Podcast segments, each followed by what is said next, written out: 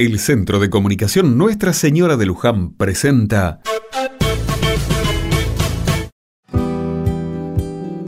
Otra mirada.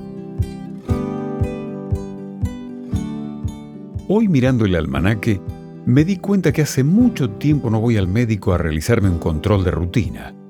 El trabajo, la casa y las obligaciones diarias fueron haciendo que se me pasara algo tan importante como lo es el cuidado de la salud.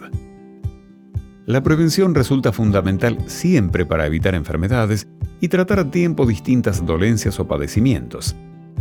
Los médicos recomiendan una visita al año a todos los adultos sanos sin antecedentes. En una consulta médica y tras contestar preguntas de rutina, el profesional de la salud indicará análisis de sangre y orina para ver cuál es el estado general del paciente. Una vez tenidos los resultados, el médico podrá evaluar estudios complementarios o simplemente pasará el control para un año después.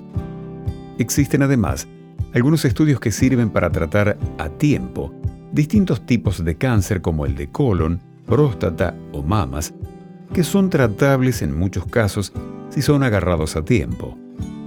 En el caso de las mujeres, se sugiere que a partir de los 40 años se realicen una mamografía además de los controles ginecológicos anuales, para los hombres, recomiendan chequeos anuales de próstata y colon a partir de los 50 años.